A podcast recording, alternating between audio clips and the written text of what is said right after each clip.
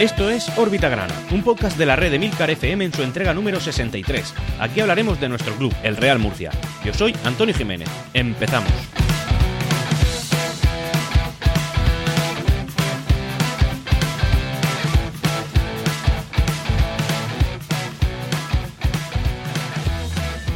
Llevamos algunas semanas diciendo, indicando que, oye, la, la, actualidad de nuestro club está siendo bastante escasa. Y, oye, realmente sabéis que eso ha sido así.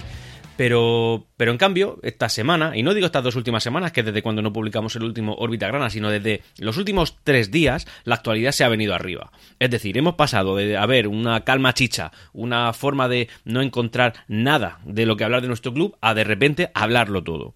Y todo esto se basa básicamente en, la, en el plan director que el Real Murcia, o en este caso la directiva del Real Murcia, ha tenido a bien poner a nuestra disposición, a disposición de todos los aficionados, de todos los accionistas, de todos los interesados en la actualidad de este club y la verdad es que nos ha llenado de información la parrilla, pues ya no solo de órbita grana, sino que entiendo de que, de cualquier medio de comunicación.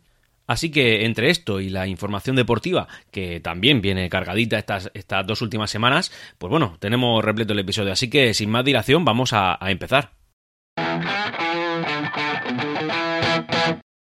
¿Qué es lo que nos ha traído nuestro club en la, en la parcela social estas dos últimas semanas? Pues bueno, para que os hagáis una idea, el cambio de ritmo que ha cogido esta, estas últimas fechas para el Real Murcia, decir que hasta mediados de esta última semana, de la semana que concluye el día 13 de septiembre, eh, lo único que teníamos que decir básicamente era, pues bueno, el número de abonados que llevábamos y también pues unas declaraciones que, que bueno, no, no unas declaraciones realmente, un tuit que nuestro eh, entrenador, Adrián Hernández, publicó el día de su cumpleaños diciendo que, bueno, que agradecía el apoyo de, de la gente que, que, estaba con él y por supuesto también hablando del tema de que, bueno, que, que, que hay un proyecto en marcha. No había mucho más. Realmente estaba todo tan parado que, yo no yo, yo, me estaba planteando en decir, bueno, pues es que este episodio de Orbita Grana se va a basar solamente en lo deportivo, porque sí que han habido fichajes y tal. Pero bueno, al final de la, a mediados de la última semana, resulta que por lo que sea, el, desde las redes sociales del Real Murcia se estuvieron publicitando el plan director, que es una especie de acto de transparencia de la directiva, en la cual, pues bueno, se nos dan ciertos datos bastante relevantes para la marcha del club y eso pues es lo que nos va a copar básicamente toda la información social que oye viene cargadita solamente con esto que la, directiva ha decidido hacer se hablaron de, bueno, iniciativas que el Real Murcia tiene, de datos económicos bastante relevantes, se habló de proyecto deportivo, incluso hubo una pequeña, eh, digamos, eh, un pequeño espacio en el cual, pues, a través de redes sociales, un aficionado normal y corriente, como tú y como yo, podíamos preguntarle directamente a Adrián Hernández y a, Julio Algar, pues bueno, pues la, las preguntas que tuviera, y ellos, pues, habían unos moderadores que filtraban las preguntas, porque imaginaos cómo son, bueno, cómo somos los aficionados al fútbol, ¿vale? Que no tenemos mucho de, de, de, de comedidos, la verdad, siempre somos un poco exagerados Y oye, pues tenía que haber un moderador, que yo lo entiendo, y le hacía las preguntas que consideraba pertinentes o al menos más relevantes. Pero vamos al meollo de la cuestión. ¿Cuáles son los datos que podemos extraer de las informaciones que salieron a través de este, de este plan director? Bueno, pues para empezar, eh, el presupuesto que tiene la plantilla. Es decir, oye, ¿cuánto dinero vamos a dedicar para subir este año o al menos mantenernos en la segunda división B Pro? Porque una cosa que dijeron y confirmaron y que ya han dicho en varias ocasiones, pese a aquellas declaraciones iniciales que se hicieron allá por el mes de, de junio o de mayo, por parte de nuestro presidente de que el objetivo claro era el ascenso a segunda división A, bueno, pues no, lo que se ha confirmado claramente es que el ascenso es, eh, perdón, que el, el, objetivo claro es eh, la segunda división B Pro. Que oye, pues eh, si queremos ir paso a paso y no dar mucho problema, desde luego sí, ese sería el objetivo y eso sería lo, lo más cuerdo en relación, pues, digamos, esfuerzo que el Real Murcia puede acometer para el objetivo y objetivo real al que podemos aspirar. Yo creo que la segunda división B Pro, pues siendo realistas, es al menos a lo que tenemos que aspirar. Y digo al menos, ¿vale? Porque el no quedarnos en esa categoría, vosotros lo sabéis, es un fracaso absoluto y posiblemente un mazazo gigante a las cuentas de nuestro club y, por supuesto, pues a la supervivencia de esta institución centenaria, como en muchas ocasiones he dicho. Bueno, el presupuesto global de esta temporada es de 1.117.000 euros, de los cuales 560.000 se van a emplear para la confección de la primera plantilla. Oye, está muy bien. ¿Qué queréis que os diga? 560.000 euros solo para la primera plantilla Daros cuenta que, si mal no recuerdo, la temporada pasada, eh, para la primera plantilla se emplearon 700.000. Es decir, es una caída. Pese a que nos dijeron que este año iba a ser algo superior o eh, al menos el dinero que se le dedicara a la primera plantilla sería algo más de esos 700.000 euros. Bueno, pues ha bajado. Pero es que también, ya no solamente es que estemos en época, eh, o al menos en economía de guerra, es que la época en la que nos ha tocado vivir, esta temporada sobre todo, vosotros lo sabéis bien, hace que el dinero sea un bien escaso. Ahora, no me preocupa, porque entiendo que es un bien escaso no solamente para esta plantilla de segunda B, que es la del Real Murcia, sino para cualquier otra plantilla. Este año, en la segunda, en esta categoría, va a haber solamente un coco y es un coco que llora mucho y no está en nuestro grupo, o sea que nos da igual, que es eh, básicamente el Depor. El resto, pues son plantillas competitivas, pero no son cocos, no nos van a asustar mucho. También se nos indicó que el patrimonio neto del Real Murcia ha pasado desde que está esta directiva, incluyendo el periodo de Chema Almera, de menos 18 millones de euros, ojo, eh, a 2 millones en positivo.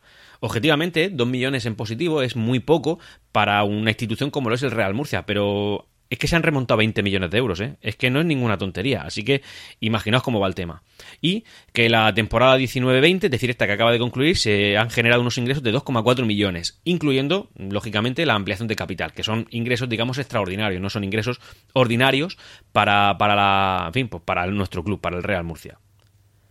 El Consejo también ha dejado abierta la posibilidad de eh, cambiar de modelo. El archiconocido y ultramencionado modelo alemán, por el cual eh, bueno, la atomización de nuestro club es extrema y que las decisiones no se pueden tomar, salvo que, salvo que confluyan un determinado porcentaje de, de, en fin, pues de la propiedad decidiendo lo mismo, pues lógicamente esto parece que, al menos en esta categoría, no va a tener mucho recorrido y que se deja abierta la posibilidad de cambiar de modelo creo que lo que al final a la directiva lo que le está dando la sensación es de que estas decisiones que se tienen que tomar, al menos las más importantes, ¿no? las más orgánicas para nuestro club, pues son decisiones que se toman de una manera muy lenta siguiendo este modelo. Y yo entiendo que puede ser así. A lo mejor las decisiones que hay que tomar en un entorno tan cambiante como lo es el de esta nueva categoría que nos ha tocado vivir, pues tiene que ser más ágil y no puede depender de tanta gente votando y gente que se tiene que reunir y tampoco podemos reunirnos. Entonces, pues entiendo que dejar esta puerta abierta al menos es bueno, ¿no? Para de cara a, una a un futuro cambio de propiedad o un futuro inversor.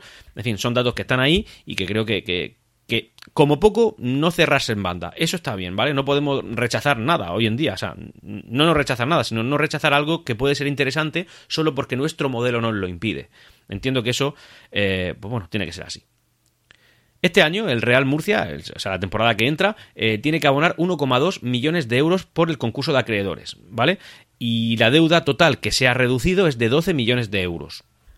Esto, evidentemente, hablando de la cantidad que se ha reducido, reducido, a base de quitas y lo que ya hemos pagado, es decir, lo que religiosamente pues el Real Murcia ha podido ir recaudando y abonando pues a los acreedores que tiene y que están dentro, por supuesto, del concurso de acreedores, es decir, que tiene una deuda reconocida contra nuestro club. También han anunciado una, o sea, esto ya ha trascendido muchas veces en muchos medios de comunicación, pero bueno, en este caso ya es oficial, ¿no? Que van a presentar una querella criminal contra Víctor Galvez y Mauricio García de la Vega, sin haberse olvidado de Raúl Moro. Eh, así que, oye, pues yo creo que esta gente tiene muy bien atados, en fin, atado lo que tenga que atar, porque son gente que se mueve en esos entornos y lo hacen de una manera ágil, por eso son supervivientes, y que a lo mejor el Real Murcia no puede rescatar mucho, pero bueno, por lo menos defender y si se puede rascar algo, bien, porque realmente nos hicieron un roto muy gordo en todo, en los presupuestos, en la plantilla, en, todo. Y esta gente, pues, en fin, entiendo que el que la hace la tiene que, que devolver, así que, oye, pues si algo se rasca, ¿qué vamos a decir? Pues nosotros estamos de acuerdo porque es nuestro club y porque lo queremos y porque pensamos que tiene razón, ¿por qué no decirlo? Em, no se descarta tampoco la posibilidad este año de una nueva ampliación de capital. Ya sería la tercera en dos años. Así que hay que tener en cuenta esto y cogerlo un poco con pinzas, teniendo en cuenta que la primera fue un éxito rotundo, la segunda pues, regular y gracias a un empujón muy gordo de la afición al final medio se salvó, medio se salvó, ¿eh? sin llegar a, un, a la mitad de lo que se pretendía conseguir pues esta tercera, pues a, saber qué es lo que se espera. Entiendo que igual se marcan objetivos muy grandes para intentar animar a la gente, pero realmente lo que están haciendo es decastar una fórmula que ya les ha funcionado, o les ha funcionado a medias, y bueno, pero lo que puedan sacar de ahí, pues, pues bien va a venir. Pero realmente otra ampliación de capital, mm, creo que tú tendrás la misma percepción que tengo yo, es que no va a tener mucho éxito. Por otro lado, las instalaciones de Nueva Condomina se van a empezar a usar con fines comerciales. No para hacer lo que siempre se nos ha dicho de poner una tienda fuera ni nada, sino pues poner una clínica de fisioterapia, poner un gimnasio accesible a cualquiera que esté dispuesto a pagarlo, no solamente evidentemente a los jugadores del Real Murcia, eh, poner algún tipo de sala de conferencias, que eso ya se está haciendo, así que oye, pues son más ingresos. Creo que en el tema económico esta directiva lo tiene todo atado y bien atado, así que cualquier decisión que vayan a tomar, pues como poco tenemos que apoyarlo, porque al final esto es de lo que es. El día que consigamos reducir la deuda y podamos emplear nuestros euros en hacer un equipo competitivo y subir, yo no tengo la menor duda, la menor duda de que el destino del Real Murcia será muy diferente al de estar vagando por esta categoría, por esta infernal categoría. Así que, oye, pues pues como aficionados lo único que nos queda es seguir la actualidad lo más cercana posible y que desde luego exigir, exigir y que nos den, que lo están haciendo, en fin, todos estos datos que como he dicho en un, principio, me parece un, acto de transparencia pues, que no ha tenido igual anteriormente. No es la primera vez que lo hace la directiva, pero me parece que se ahonda en datos muy relevantes del club y que no tendrían por qué hacerlo, pero oye, lo deciden hacer. Así que, oye, muy bien, no, nada que reprochar. Bueno, una cosilla que se me ha olvidado comentar bueno, pues decir que, a todo esto se le une el desistimiento por parte del Consejo Superior de Deportes del recurso interpuesto por iconos nacionales por el tema de la propiedad del Real Murcia. Básicamente lo que le ha dicho al, dirigente en este, en este caso de iconos nacionales, que es el señor Mauricio García de la Vega, que no, que vuelve a no tener razón. Así que el hombre pues tendrá que buscarse otro método u otro canal de YouTube que le ha dado por ahí. Así que nada, pero sigue activo en Twitter, ¿eh? No os creáis que a día de hoy, ahora mismo esto lo estoy grabando el día 13, es decir, un día antes de que, de esté disponible el, episodio de Orbita Grana, pues el hombre sigue tuiteando y sigue por ahí peleándolo. Así que no sé, no sé, se ha emperrado, sinceramente, que no entiendo que, le vincula a Murcia. Si, ya todo el mundo lo ha dicho, todo el mundo no, eh, jueces, eh, instituciones, todos le han dicho, oye, que no, que tú no tienes aquí nada que hacer, y el tío sigue. Pues bueno, pues nada, pues que siga, que está muy bien. Bueno, volviendo al tema de, social, digamos ya más enfocado al, aficionado, decir que, bueno, ya hemos pasado la cifra de 5.000 abonados. Oye, 5.000 abonados. Cosa que tiene, pues, digamos, una, un mérito excepcional, sabiendo los datos que han salido sobre el tema de la asistencia. Aún no se ha cerrado, pero sí que es verdad que ya se ha hablado de, eh, de manera semi-oficial de cómo va a ser la asistencia a los estadios en esta época de infernal confinamiento aunque sea parcial, que, estamos viviendo. Así que, oye, ¿qué queréis que os diga? 5.000 me parece excepcional, más teniendo en cuenta estos datos.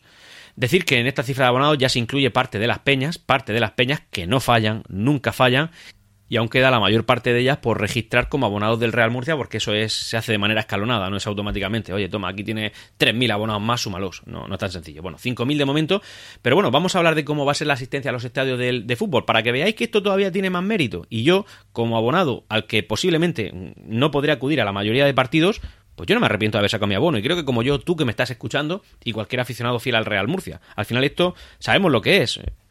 Y el abono básicamente lo que es es un símbolo de fidelidad. Mm, la gente se lo saca aún no teniendo la certeza de que va a acudir a todos los partidos. Así que en este caso, pues ten la certeza de que no vas a acudir a muchos de ellos. Y ya no porque no puedas tú, sino porque no podrá el club. El aforo que se ha planteado es el tema de, es el siguiente. El 60% del aforo del estadio, cosa que si nos paráramos aquí diríamos, oye, estupendo, el 60% del aforo del estadio, un estadio de 30.000 personas, pues pueden ir eh, un montón aproximadamente unos 18.000 personas, ¿no? Oye, pues, ¿qué, queréis que os diga? Tenemos la suerte de tener un estadio grande.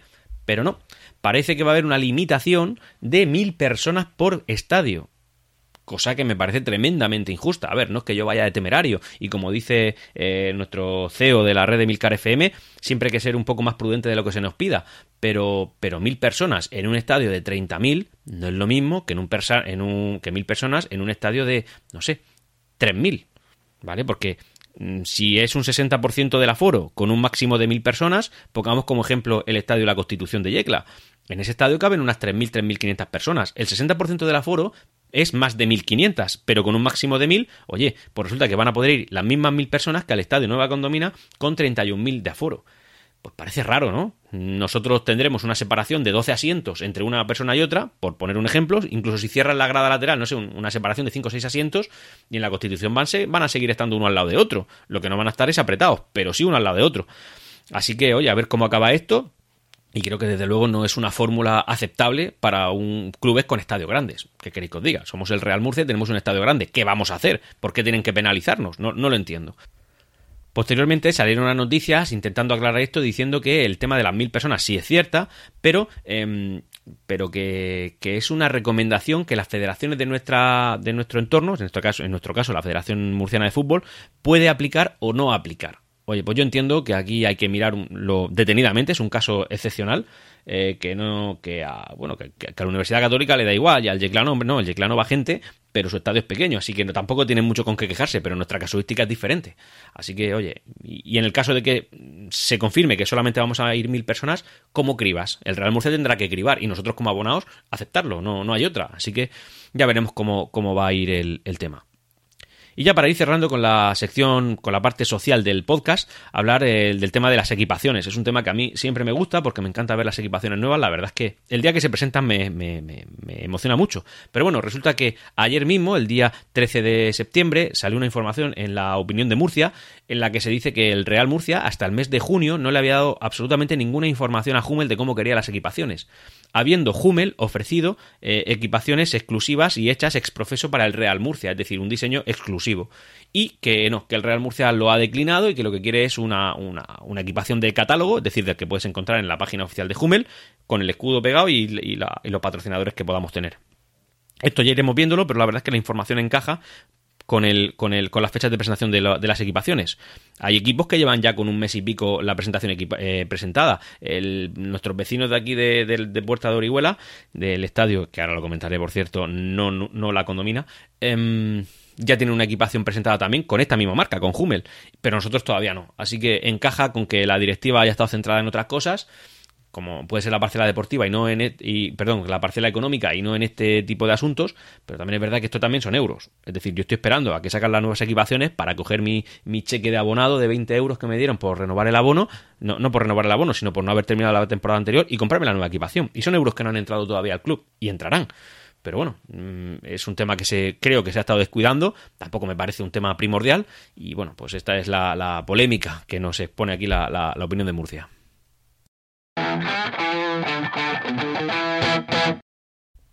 Y ahora vamos a pasar a la parcela deportiva, que aunque con cuenta gotas sí que nos ha venido bastante, en fin, pues bastante cargadita. Han habido fichajes, han habido confirmaciones de salidas que ya sabíamos, en fin, vamos a ir comentándola y todo. Lo primero y primordial creo que es eh, cómo se va a conformar la categoría en la que este año pues tenemos que militar, que como bien sabéis y desgraciadamente es la segunda división B. Em, como siempre, como ya sabíamos, eh, pues esta categoría este año va a tener cinco grupos y cada uno de esos grupos dos subgrupos, es decir, en total 10. En nuestro caso, estamos encuadrados en el grupo cuarto de Segunda División B, subgrupo B. ¿Cuáles van a ser nuestros rivales? Nuestros rivales directos en esta primera etapa de la liga. Bueno, pues va a ser el Betis Deportivo, eh, es el Betis B, el Recreativo Granada, el Granada B, el Córdoba, asterisco, aquí siempre hay un asterisco, pendiente de resolución. ¿Por qué? Bueno, pues como sabéis, como comenté en un par de órbitas granas anteriores, el tema de la unidad productiva del Córdoba Club de Fútbol, que es una nueva sociedad que quiere coger los símbolos y ocupar la plaza, pero esto todavía no está escrito, es decir, esto todavía no está cerrado. Es un tema del que tenemos que estar pendientes porque nos va a afectar. El Córdoba siempre puede ser un grande de la categoría, sea una sociedad anónima u otra. Al final es la ciudad de Córdoba y eso es fútbol potente, o sea que que tenemos que estar pendientes de este asunto porque, porque nos puede afectar deportivamente y, en, la, y en la clasificación. Eh, también va a estar el, Club Deportivo Ejido 2012, que como sabéis es el sucesor del, Club Polideportivo elegido. El Linares Deportivo, uno de los que se beneficiaron del tema del COVID para ascender. El Sevilla Atlético, que es el Sevilla B. El Lorca Deportiva, ascendido recientemente del Grupo 13 de Segunda División, eh, de Tercera División, perdón. El Universidad Católica y el Yeclano Deportivo. Em, también es importante para nosotros, aunque en un segundo plano, quiénes son, quién compone el subgrupo A de Segunda División B. Eh, perdón, el subgrupo A del grupo cuarto de Segunda División B, que en este caso pues serían contra los que nos enfrentaríamos en una, en una segunda eh, etapa de la liga, que serán el Algeciras, el Atlético Sanluqueño, el Cádiz B, Marbella, Linense, Recreativo de Huelva, San Fernando Club Deportivo, Unión Deportivo Tamaraceite, Club Deportivo Marino y Las Palmas Atlético. Así que tenemos aquí metidos a los canarios. Oye, pues a ver cómo se da la temporada y por supuesto, como sabéis, la prioridad es quedar entre los tres primeros. Eso nos, nos asegura la segunda división B Pro para la temporada siguiente y con suerte la segunda división A. Así que, oye, tres primeros, tres primeros, no hay que pensar en otra cosa. ¿Qué pasaría si pasamos a los tres segundos del subgrupo? Pues hombre, que lucharíamos por pertenecer a la segunda división B Pro o a la segunda división B normal, que sería la cuarta categoría, es decir, un descenso en toda regla. Objetivo, tres primeros. No hay tutía, no hay otra historia. A su vez también, bueno, pues hablar del tema de los subgrupos en tercera división porque le afecta a nuestro filial, al Imperial, que, bueno, básicamente el grupo 13 de tercera división también se ha de, dividir en dos subgrupos. En este caso, estamos encuadrados con el, el, Club Atlético Pulpileño, que está de guerra contra la federación porque considera que no debería haber ascendido el Lorca Deportiva en su, en su lugar, ganó el Lorca Deportiva, pero sí que es verdad que hay una polémica con el tema del COVID, como lo pudo haber con el Fuenlabrada. Así que, oye, el Club Atlético Pulpileño está guerreando, pero bueno, ya lo han encuadrado, así que va a ser muy raro que esto se mueva, como mucho sacará dinero. El Universidad Católica B, el Minerva, Unión Deportiva Los Garres, el Churra, el Palmar, el Águilas, Olímpico Totana, Club Plus Ultra, Buyense y eso, y estos son los clubes que competirán en el subgrupo del Imperial. Eh, esta es la temporada número 67 del Imperial en tercera división, dirigido en este caso por Pepe Luna. Así que, oye, le deseamos por supuestísimo que es nuestro club, la mejor de la suerte en segunda división, en tercera división, y a ver si con suerte el año que viene se, están en segunda división B y nosotros en B Pro por ejemplo, yo qué sé, por decir algo, o ellos en B, no, no, porque de tercera no asciende directamente a B Pro, es que los de tercera lo tienen complicado, ¿eh? No le hemos dado vueltas, pero es que los de tercera pasan a la tercera categoría, es que cuando ascienden, ascienden a una segunda división B descafeinada, que es la cuarta, o sea, si no... Si es que, ¿qué vamos a decir? O sea, nosotros queremos pelear por permanecer en la tercera categoría o en la segunda, si, si tenemos suerte, pero los de tercera, como no suban que suben a la cuarta, o sea, están en la cuarta y si ascienden, ascienden a la misma cuarta división, que es otra categoría diferente, pero entenderme, la cuarta categoría del fútbol nacional. Pero es que si no ascienden, pasan a la quinta, a la quinta, es que suena preferente, yo que sé. La verdad es que ser aficionado exclusivamente de un equipo de tercera división este año va a ser complicado, ¿eh? va a ser complicado. Vaya un guirigaya montarlo de la federación, de verdad. Le doy vueltas y es que me parece que están muy, muy fuera de lugar. Bueno, se han presentado ya eh, que esto es una cosa que venimos comentando muchas veces, el tema de los partidos de pretemporada del Real Murcia. Hasta hace 3-4 días no había ni un partido. Creo que estos se presentaron el sábado, este sábado que, acaba de, que acabamos de dejar atrás. O sea que no sabíamos nada sobre el tema de, los amistosos. Había un rumor, circulaba un rumor de que esto era porque el Real Murcia no quería asumir el precio de las PCRs, es decir, de los de las pruebas del COVID-19 para, para jugar. Bueno, pues parece que eso se ha desmentido de manera brutal porque el sábado cogió el Real Murcia y, dije, y plantó, oye, aquí están mis primeros tres partidos. El primero será contra la Orihuela, eh, será el 17 de septiembre y se, se, jugará en el Municipal Los Arcos. Después, el 23 de septiembre, se jugará en La Manga contra, el, contra la Unión Deportiva Ibiza. Y el miércoles 23 de septiembre contra el, eh, contra el Muleño, en, el, en, el, en su estadio, en el Camino Curtís. Son, eh, son partidos que, por supuesto, se celebrarán sin, sin público, así que, oye, pues si Footers tiene bien, eh, que no lo tendrá. Emitirlos, pues estaremos viéndolo, y si no, pues oye, lo escucharemos por la radio que tenga bien emitirlo, estaremos, estaremos pendientes. Por otro lado, se ha confirmado ya, lógicamente, que Juanma Bravo y Meseguer pues se han ido. Uno se ha ido al, al, al Fuenlabrada y el otro se ha ido al Mirandés. Les deseamos la mayor de las suertes y ya está. Y sinceramente creo que lo echaremos de menos. Son, son nuestros jugadores de nuestra cantera. Se han tenido que ir por circunstancias tenemos que agachar las orejas y tirar para adelante, intentar que esto no nos vuelva a suceder. Pero vamos, la única manera de que no nos suceda es ascender, no hay otra. No hay otra. Por mucho que tú hagas contratos más a largo plazo, que los retenga más tiempo, al final es retenerlos y tenerlos descontentos. Hay que subir, no hay otra historia. En el plan director lo que se nos comentó son las cifras que trascendieron. De manera unitaria no sabemos cuánto hemos percibido o cuánto lo ha hecho el Real Murcia por cada uno de ellos, pero sí que se ha comentado que eh, se ha percibido 260.000 euros más variables por el traspaso de estos dos jugadores más el de Josema que se fue al, al Español B. Y también, pues como última salida dolorosa, pues bueno, pues la de Antonio Escribano, jugador del, filial, que, ha abandonado el Real Murcia, así que nada, también le deseamos la, la mejor de las suertes. Pero bueno, no todo va a ser malo. También hemos fichado jugadores. Y oye, los voy a comentar. Para mí, el movimiento más importante en este aspecto es el de Carlos Palazón. Carlos Palazón es un canterano que ahora tiene ficha con el primer equipo. Y además se ha anunciado como un fichaje. Carlos Palazón, un murcianista de pro, un murcianista de cuna, está con nosotros desde Benjamines, pasando por todas las categorías.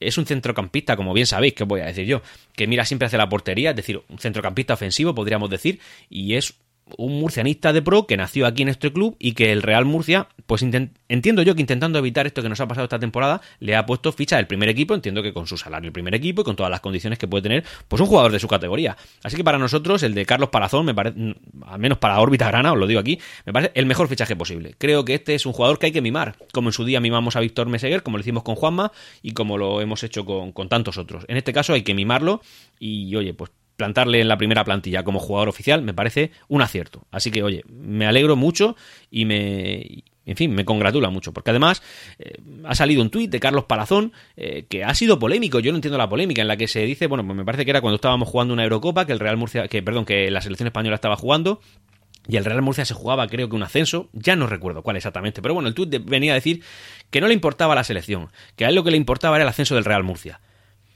Y oye, ¿qué queréis que os diga? Yo pienso eso continuamente y parece que tengo que estar con tabús. Es decir, si a mí me preguntan, Antonio, Antonio, el señor de Orbitagrana, ¿tú qué prefieres? ¿Que España gane otro mundial más o que el Real Murcia suba a segunda división? Ya no digo primera ni Champions, digo a segunda división. Pues miren, señores, yo no tengo ningún tipo de duda ni ningún tipo de, de cortapisas en decir que yo quiero al Real Murcia en segunda, por encima de un mundial y ya está. Y Carlos Palazón pensó así. Y oye, pues sinceramente pienso como tú y te quiero aquí, te quiero aquí. O sea, más compromiso que este no puede haber. Otros fichajes que han habido, por ejemplo, el de Álvaro Moreno, es un jugador murciano procedente del Cornellá, que este año ha jugado los playoffs por el ascenso a Segunda División A, que no ha logrado, porque si mal no recuerdo lo eliminó el Castellón. Y nada, ya estuvo en la temporada 16-17 con nosotros, pero no, no tuvo mucho tiempo en el primer equipo. Así que, oye, tiene aquí una segunda oportunidad, bienvenido.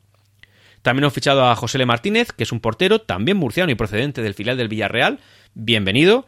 Mario Abenza, también fichado, centrocampista, 24 años, procedente de la Unión Deportiva Almería y el pasado el, año pasado estuvo en el Atlético Sanluqueño cedido. Es un centrocampista que destaca, según nos dice la página web del Real Murcia, porque he tenido que buscar algo de información de este jugador, porque tiene una gran distribución del balón. Pues genial, todo lo que sea buena distribución del balón, bienvenido al Real Murcia.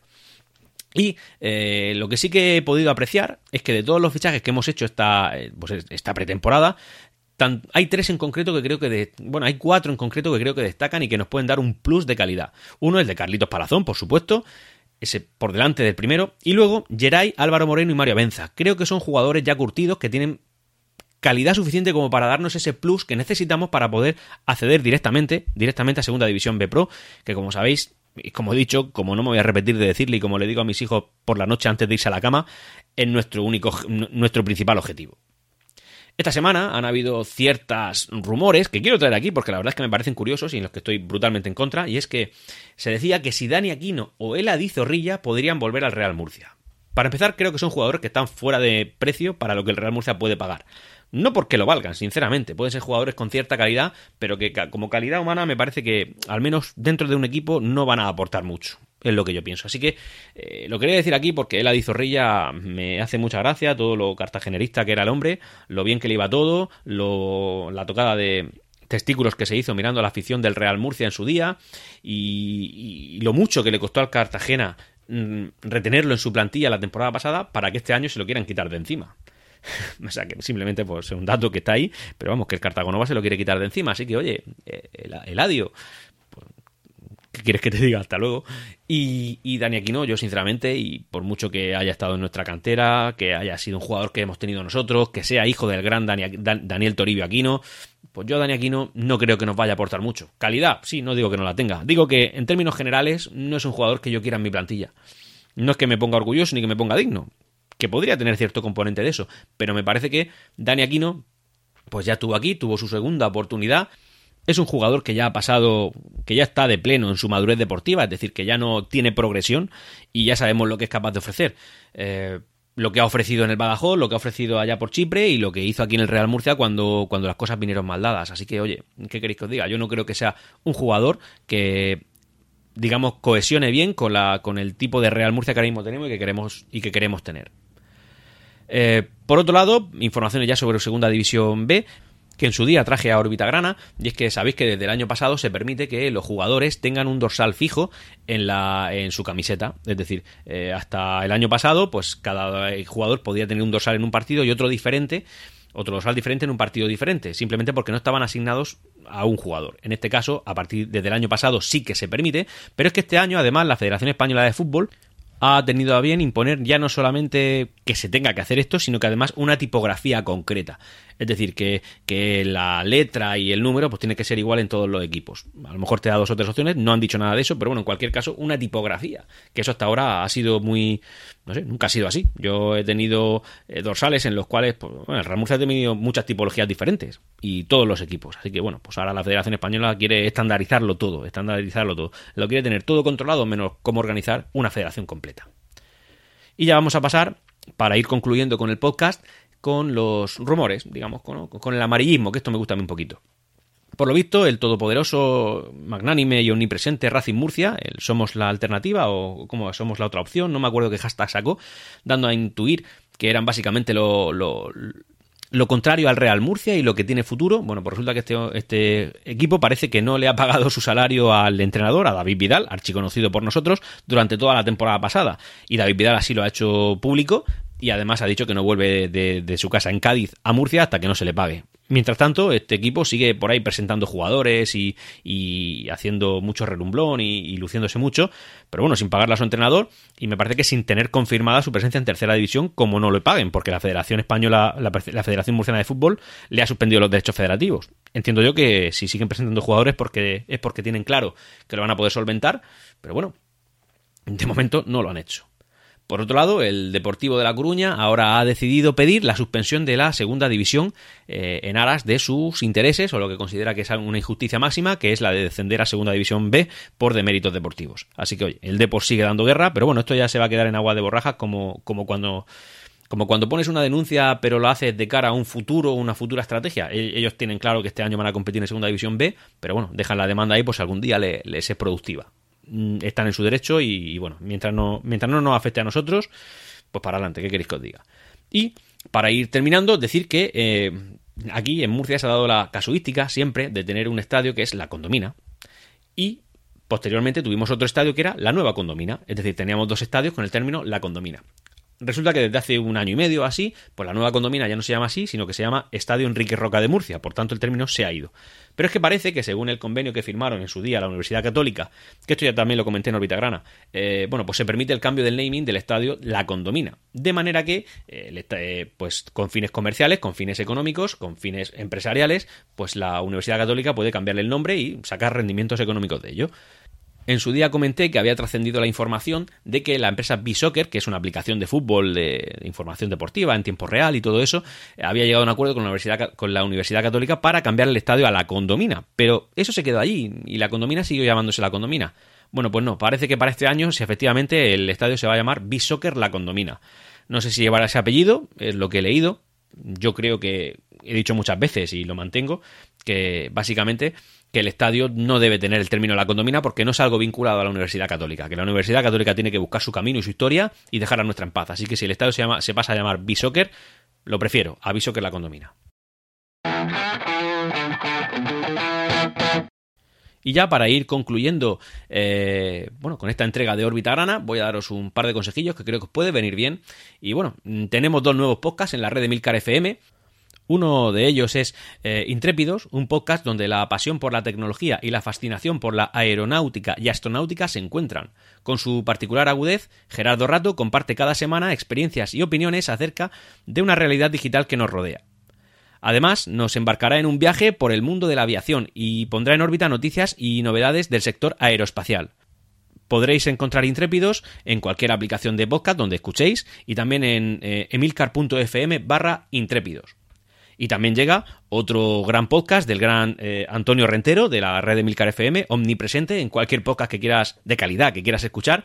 Y bueno, eh, se trata de Oficina 19, un podcast semanal con consejos y recursos para trabajar desde casa o desde donde quieras. Cada lunes a las 5 de la mañana y en tan solo 5 minutos Antonio Rentero nos dará una pista para aprovechar las oportunidades que nos depara esta nueva normalidad que ha llegado a nuestros puestos de trabajo y que puede transformar para siempre la forma en la que trabajamos. Puedes encontrar Oficina 19 en cualquier aplicación de podcast también y en emilcar.fm barra Oficina 19.